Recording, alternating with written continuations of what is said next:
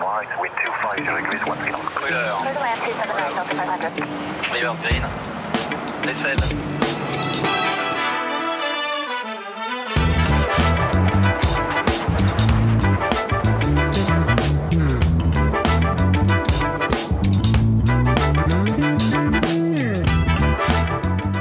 Salut à toi et bienvenue sur cet épisode hors série de l'expérience Shiban. Au mois d'octobre, nous avons été invités au musée toulousain Aéroscopia dans le cadre de la Fête de la Science pour parler de l'aviation de demain. Et durant ces deux journées, Tom et moi-même, Seb, avons tenu un plateau radio pour euh, interviewer en live six personnes qui réfléchissent et travaillent à l'aéronautique du futur.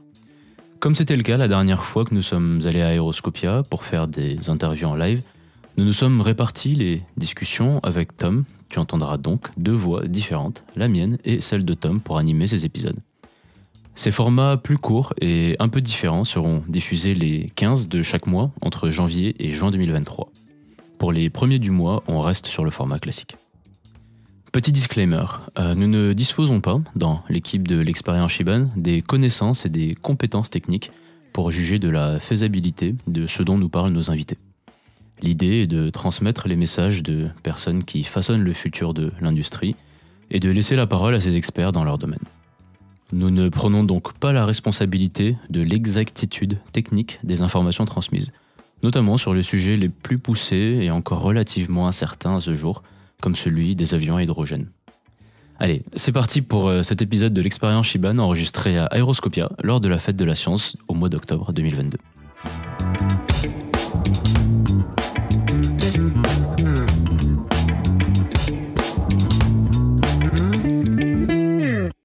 Eh ben, bonjour à tous, bonjour, bienvenue pour euh, cette euh, interview, cette série d'interviews euh, que l'on va mener à Aéroscopia ce week-end. Donc je me présente, je suis Thomas et je parle au nom de l'expérience Shiban.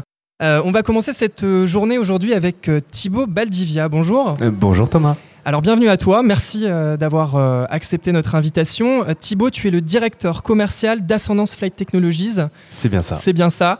Euh, une entreprise toulousaine donc, qui développe un aéronef un peu particulier et qui présente donc des intérêts euh, pour, euh, pour l'aviation de ces prochaines années. On est euh, à mi-chemin entre l'avion et l'hélicoptère. euh, puisque c'est un avion donc à décollage et à atterrissage euh, vertical. Euh, première question déjà, quel est le principe en fait de ce type euh, d'aéronef? Euh, Qu'est-ce qu'on entend par atterrissage et décollage vertical? Abs- Absolument. Alors, euh, alors je vais, là, je vais décrire un petit peu l'avion, euh, celui qu'on développe. Effectivement, comme tu le disais euh, Thomas, on est à mi-chemin entre un avion et un hélicoptère. Le but de notre avion, c'est d'être une alternative à l'hélico qui va être beaucoup moins polluante. Donc, on va essayer d'économiser jusqu'à 80% d'émissions carbone. Donc, c'est un avion qui a des ailes quand on le voit, mais qui a en fait des rotors dans les ailes qui permet en fait de décoller verticalement un peu comme décollerait un drone. Et ensuite, on va voler comme un avion avec ces ailes-là, ce qui nous permet en fait de pouvoir euh, atteindre des distances un petit peu, euh, des trajets régionaux entre des villes, etc. D'accord. Donc concrètement, en fait, on part d'un terrain de, je sais pas moi, 10 mètres euh, de diamètre. voilà, on, on peut se décoller, se poser n'importe où. C'est ça, alors t'as l'œil, hein, puisque c'est pas 10 mètres, c'est 15 mètres dont on a besoin. Ouais. Donc tu vois, on, y est, on est exactement là-dedans. Et l'idée, c'est vraiment de pouvoir se passer d'un aéroport. Donc, on décolle. On- alors, on décolle pas depuis le jardin de chez mamie, hein, parce que c'est, il faut quand même que ce soit un environnement un peu contrôlé. Mais on peut imaginer des surfaces beaucoup plus réduites qui nous permettent de décoller ben, d'un village ou de faire des liaisons vers des endroits qu'on peut pas faire aujourd'hui. Par exemple, de Toulouse, on peut décoller assez facilement. On a plein de choses. euh, On pourra trouver plein de terrains. Et ça nous permet d'aller, je sais pas, moi, le jour où vous devez aller à Brive-la-Gaillarde, eh ben, ça nous permet d'y aller directement et d'atterrir là-bas sur un petit terrain. Alors pour parler euh, purement technique, euh, quelles sont les, les caractéristiques techniques de, de cet appareil en termes de, euh, je sais pas, de vitesse, de rayon d'action, de d'altitude de croisière, etc. Si Les- on peut avoir un peu la fiche technique euh, de, du- de- Les- de cet avion. Les chiffres pour les, aviation geeks comme moi, du coup, absolument. Donc, cet avion, c'est un avion qui transporte 5 personnes, c'est-à-dire un pilote et 4 passagers. Donc, vous pouvez venir euh, voilà, à 4 dans l'avion. Ça fait 400 km de rayon d'action, c'est-à-dire qu'on peut faire des distances jusqu'à 400 km et on va voler à 200 km heure en vol de croisière, ce qui fait à peu près 2 heures de vol au total sur l'avion. Et donc, on est sur un, comme je le disais, sur une propulsion, un mix hybride et électrique. Donc, quand je dis hybride électrique, c'est-à-dire un moteur et des batteries. Et ça, ça nous permet donc de réduire les émissions carbone jusqu'à 80% comparé à un hélicoptère. Et l'avion aussi spécifique, on l'a aussi réfléchi en disant qu'est-ce qui embête aujourd'hui les gens? C'est peut-être aussi le bruit. Et donc cet avion-là, il réduit le bruit jusqu'à, il divise le bruit pardon par 4 comparé à un hélicoptère. Ça marche. On va reparler de tout ça euh, plus en détail. Euh, simplement déjà pour comprendre, donc là c'est un avion euh, 4 places, 5 places, c'est ça? C'est ça, 5 sièges, donc Cinq 4 sièges. passagers. 4 Voilà, passagers. D'accord, 4 passagers. C'est un projet euh, pilote pour ensuite en développer des plus gros ou voilà, quelle phase du process en fait on se situe avec cet appareil? Alors cet avion, c'est effectivement, on peut imaginer des avions qui sont plus gros demain. Donc on, pense que sur ce type d'avion euh, VTOL, donc décollage vertical, on peut aller jusqu'à une dizaine de personnes environ. Donc voilà, ça nous permettra d'avoir des avions plus grands. Mais ce qui est très important pour nous, je l'ai dit plusieurs fois, c'est le côté euh, développer de la technologie qui permette de rendre les avions moins polluants, une aviation plus durable. Donc une fois qu'on aura développé cet avion, enfin même en même temps, hein, on fait les deux choses en même temps, en fait on développe une technologie de moteur hybride électrique qu'on va proposer euh, à des fabricants d'avions pour qu'ils puissent l'installer sur leurs nouvelles machines. sur d'autres appareils Exactement. Et que pour que les nouvelles générations d'avions soient moins polluantes, qu'un jour on puisse arriver à un Airbus, un 320, etc., Ouais. qui vont être moins polluants grâce à nos technologies. Alors on va essayer d'approfondir justement un peu ces, euh, ces- raisons pour lesquelles euh, cet appareil peut être intéressant pour le futur. Euh, déjà du point de vue donc de l'atterrissage et décollage vertical, d'un point de vue de la mobilité, c'est intéressant. On a donc un aéronef qui est capable de, décoller, de se poser un petit peu n'importe où, et c'est ça votre objectif, c'est de faire de l'aviation décentralisée. Absolument, tu as utilisé le bon mot, et pour nous c'est très important, c'est l'aviation décentralisée. On s'est posé la question, où est-ce que aujourd'hui on a du mal à aller? Et ça, il y a des, choses assez évidentes hein, qui sortent, par exemple pour relier des îles. Une île, euh, souvent il n'y a pas beaucoup de place pour mettre un aéroport, euh, il y a de l'eau autour, donc l'avion est un bon moyen de pouvoir y arriver. Euh, les montagnes aussi, c'est des choses qu'on regarde quand il y a des obstacles naturels. Mais c'est aussi des endroits qui sont aujourd'hui mal desservis. Je, reprenais mon, je reprends l'exemple un peu ce que je donnais tout à l'heure. Il y a deux semaines, j'ai dû me rendre à côté de Clermont-Ferrand. Depuis Toulouse, c'est pas si évident que ça. Donc en France, ça marche très bien quand on part depuis Paris. On a du TGV, on a des avions, on a plein de choses. Et quand on relie entre les villes euh, en, région, dans les territoires, des fois c'est plus compliqué de faire ces liaisons. Et c'est ça qu'on veut réaliser avec cette aviation décentralisée, ces eVTOL. Donc il y a cet euh, aspect aviation décentralisée et il y a l'autre aspect que tu as mentionné euh, plusieurs fois, c'est celui de la propulsion de cet appareil. Donc c'est une propulsion hybride. Je, te laisse, je te laisse développer sur ce, sur ce point. C'est une propulsion Ouais. hybride électrique, absolument. Donc hybride électrique, encore une fois, c'est comme dans les voitures. C'est une Toyota Prius, c'est-à-dire que c'est une combinaison de batterie et d'une autre source d'énergie. Donc nous, on commence par ce qu'il y a de disponible aujourd'hui, donc on commence par du carburant. Ça déjà, ça nous permet de faire, comme je le disais, entre moins 60 et moins 80%. Donc on divise quand même par 4 les émissions euh, carbone, les émissions de CO2. Et demain, quand on aura la techno qui sera suffisante, et là je crois qu'on a des amis euh, d'Airbus aussi qui parlent de ce sujet-là, de l'hydrogène peut-être, des carburants de synthèse qu'on appelle euh, dans le jargon des Sustainable Aviation Fuel. Et tout ça, ça nous permettra d'aller encore plus loin et un jour d'arriver à du net zéro émission, ce qu'on appelle en vol grâce à ces nouvelles technologies. Et quel est l'objectif euh, avec un appareil comme celui-ci? À quoi est-ce qu'il se destine?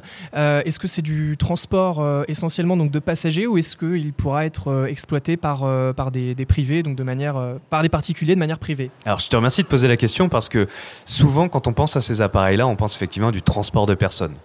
Euh, donc monter dans l'avion, pouvoir aller d'un endroit A à un endroit B, mais ça va plus loin que ça, c'est aussi ce qui est important de livrer justement dans ces zones qui sont reculées. Donc c'est du transport de marchandises, ça peut être du transport euh, donc euh, dans tous les. Alors quand je dis transport de marchandises, je parle en fait c'est du, volume quand même. Hein. C'est pas juste une livraison euh, d'un de la fin de la livraison Amazon chez vous. C'est vraiment plus gros que ça. C'est un espèce de fourgon si je puis dire en l'air. C'est aussi du transport de malades. Donc quand on a besoin de transporter quelqu'un depuis un hôpital périphérique ou sur une île vers un hôpital parce qu'il n'y a pas les bons soins sur place, ben, on est capable de faire ça. Voilà, c'est un petit peu tout ça. Ça peut être aussi sur des aspects de surveillance, tout simplement, où on utilise cet avion pour surveiller les côtes, ça peut permettre aussi de réaliser ce genre de choses. Donc de multiples euh, applications. Euh, moi, je voudrais savoir, est-ce que vous avez euh, trouvé un, un marché désormais? Euh, Parce que c'est vrai que cette formule, euh, donc décollage et atterrissage vertical, c'est une formule qui existe depuis longtemps. Enfin, il y a des, des prototypes qui ont été testés depuis de nombreuses années. Ça n'a pas forcément pris euh, dans l'aviation, dans l'aviation commerciale. Euh, donc voilà, est-ce qu'il y a déjà là des gens qui sont intéressés par la formule que vous proposez, euh, qui ont qui ont déjà euh, commencé à passer commande? Alors, on a déjà des premières commandes. hein. Aujourd'hui, on a, on a environ 250 appareils qui ont été précommandés, si on peut dire. En tout cas, ça s'appelle des lettres d'intention. Euh, donc, des gens intéressés, pour nous, c'est très important parce que, comme tu le disais, il y a déjà eu de la technologie qui a été effectuée euh, auparavant. Et pour nous, justement, on ne veut pas développer que de la technologie, on veut aussi s'intéresser à ce qui est vraiment important pour les clients. Et donc, en fait, ce qu'on fait, c'est qu'on co-conçoit avec nos clients l'avion pour être sûr qu'à la fin, ils nous disent pas, ah ben non, ce que vous avez fait, ça ne nous correspond pas.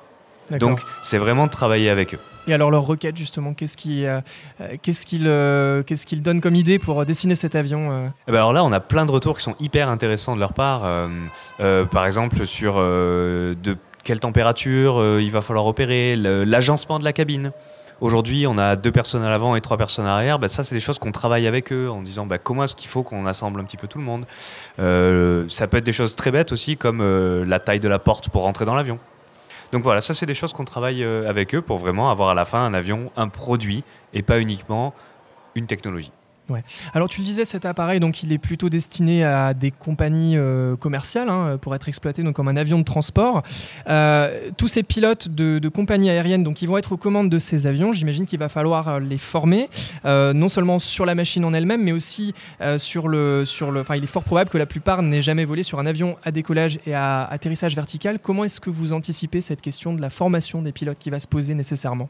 Alors, la formation des pilotes, c'est un gros, gros sujet, hein, effectivement. Euh, alors, il y a un point ici qu'il faut bien préciser parce que certains de nos concurrents euh, font beaucoup de communication sur le fait d'être euh, autonome. Donc, nous, on a choisi aujourd'hui d'être plutôt sur un avion qui est piloté.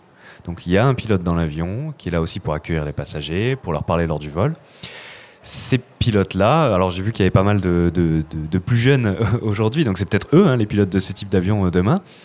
C'est une formation spécifique donc en gros, on est soit pilote d'avion, soit pilote d'hélicoptère au départ.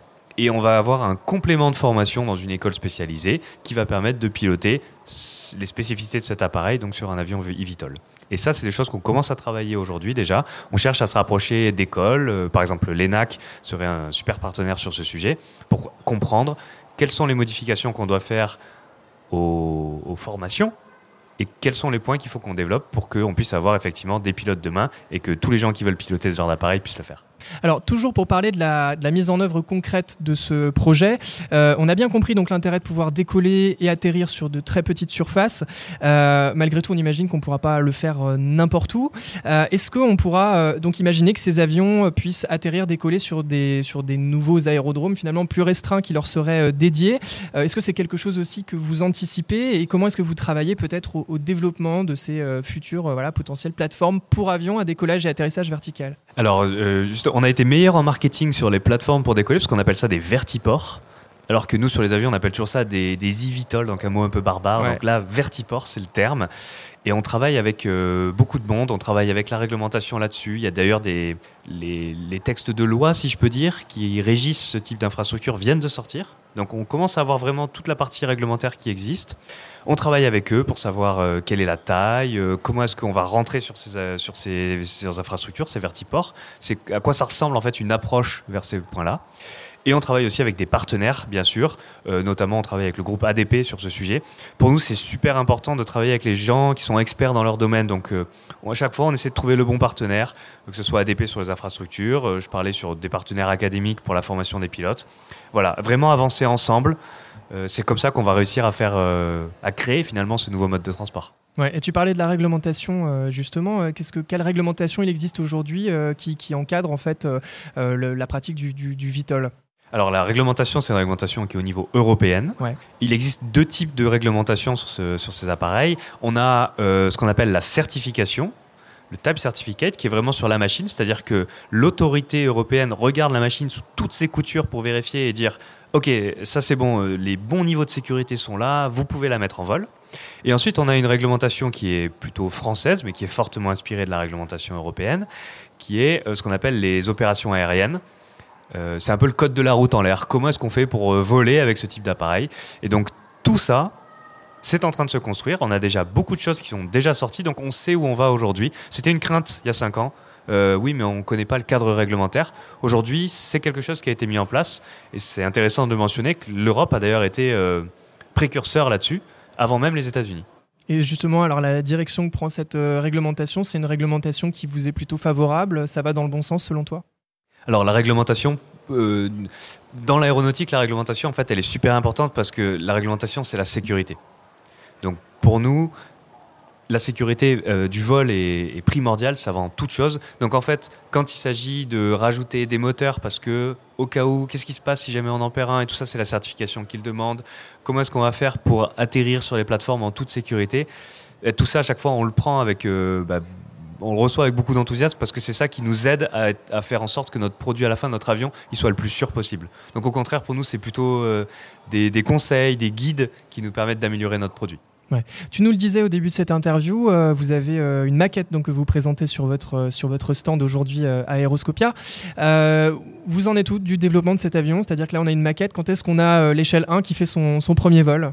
Alors là, c'est c'est encore un tout petit peu tôt. hein. C'est l'année prochaine, donc euh, fête de la science euh, l'année prochaine quand on revient. On, espère pouvoir montrer des, vols de cette de cette maquette, euh, pardon, de ce démonstrateur taille réelle. Donc aujourd'hui, on a fait déjà six prototypes. Euh, la société, c'est une cinquantaine de personnes à Toulouse. hein. on est implanté à Toulouse. Et on a donc euh, des prototypes qui font euh, juste un mètre d'envergure jusqu'à des choses qui font aujourd'hui euh, 6 mètres de long, euh, 3 mètres de, large. Euh, voilà, donc vraiment des choses taille réelle. Et on est en train justement d'assembler donc ce fameux prototype qui volera l'année prochaine. Et pour une commercialisation à l'horizon? Pour une commercialisation, alors une certification en 2025, et donc du coup la commercialisation qui va suivre euh, juste derrière. Donc on, on parle vraiment d'un truc qui est euh, assez proche hein, finalement. En 2025, c'est c'est pas si loin que ça. Avec en plus de ça pour nous une démonstration un peu intermédiaire, puisqu'on a un grand point euh, de rendez-vous qui sont les JO en 2024 à Paris pour réaliser un vol de démonstration là-bas avec nos partenaires que je mentionnais tout à l'heure, Aéroport de Paris, la RATP et la région Île-de-France. Avant de terminer cette interview, puisque c'est la, la tradition euh, chez nous, euh, de parler de la vie des gens euh, qui font euh, l'aviation comme toi, j'aimerais que tu nous parles un petit peu de ton parcours et à travers ça aussi l'histoire d'Ascendance Flight Technologies. Qu'est-ce qui t'a amené aujourd'hui à ce poste? Absolument. Alors, moi, je suis ingénieur à la base. J'ai suivi un cursus assez classique. hein. Je fais une classe scientifique, des classes préparatoires, une école d'ingénieur en aéronautique. Moi, ça m'a toujours plu euh, l'aéronautique, la technologie. Donc, euh, assez rapidement, je me suis intéressé aux nouvelles technologies dans l'aviation et tout ce qui était aviation électrique commençait à apparaître.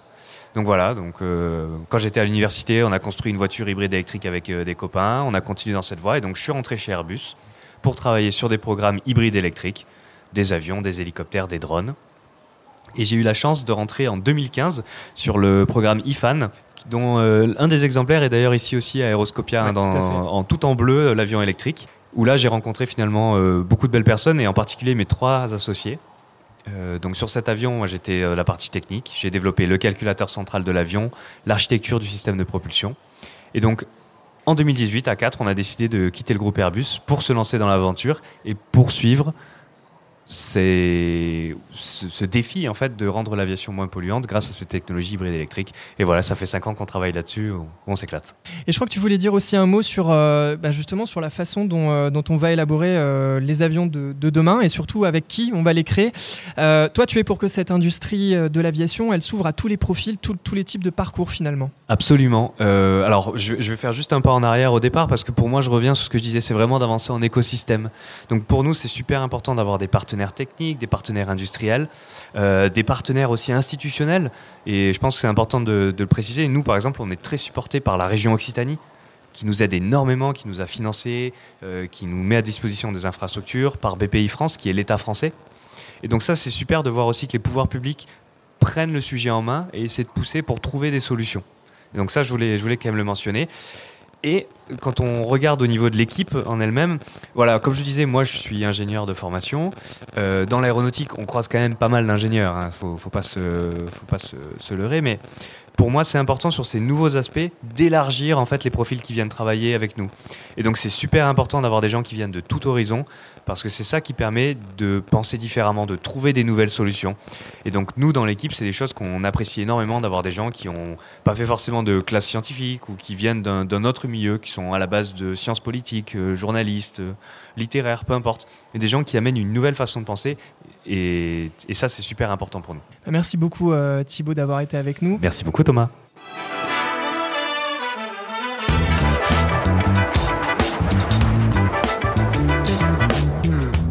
Et voilà, c'est fini pour cet épisode hors série. Je tiens à remercier nos invités qui ont bien voulu jouer le jeu de nous parler de leurs travaux qui les tiennent très à cœur et qui contribuent à forger ce que sera l'aviation à l'avenir. Un très grand merci également au musée Aéroscopia à Blagnac. C'est toujours un immense plaisir de travailler avec l'équipe de passionnés du musée qui nous a accueillis et je t'invite fortement à aller y faire un tour si d'aventure tu passes en région toulousaine.